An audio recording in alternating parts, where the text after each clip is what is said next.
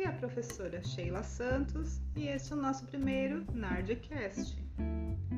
Para este primeiro episódio, vamos falar sobre as figuras geométricas.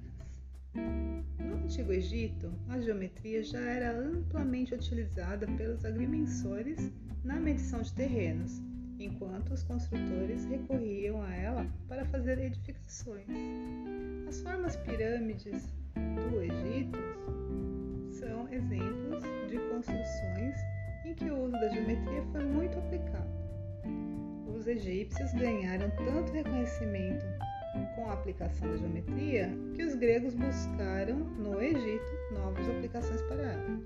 Por volta de 600 a.C., os matemáticos gregos começaram a sintetizar os reconhecimentos geométricos que foram adquirindo, fazendo com que a geometria deixasse de ser puramente experimental.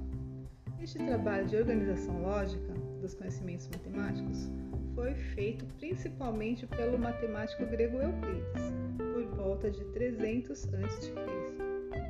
Para se ter ideia da importância dessa organização, a geometria que estudamos até hoje é praticamente a mesma de Euclides. Por isso que tem história em tudo.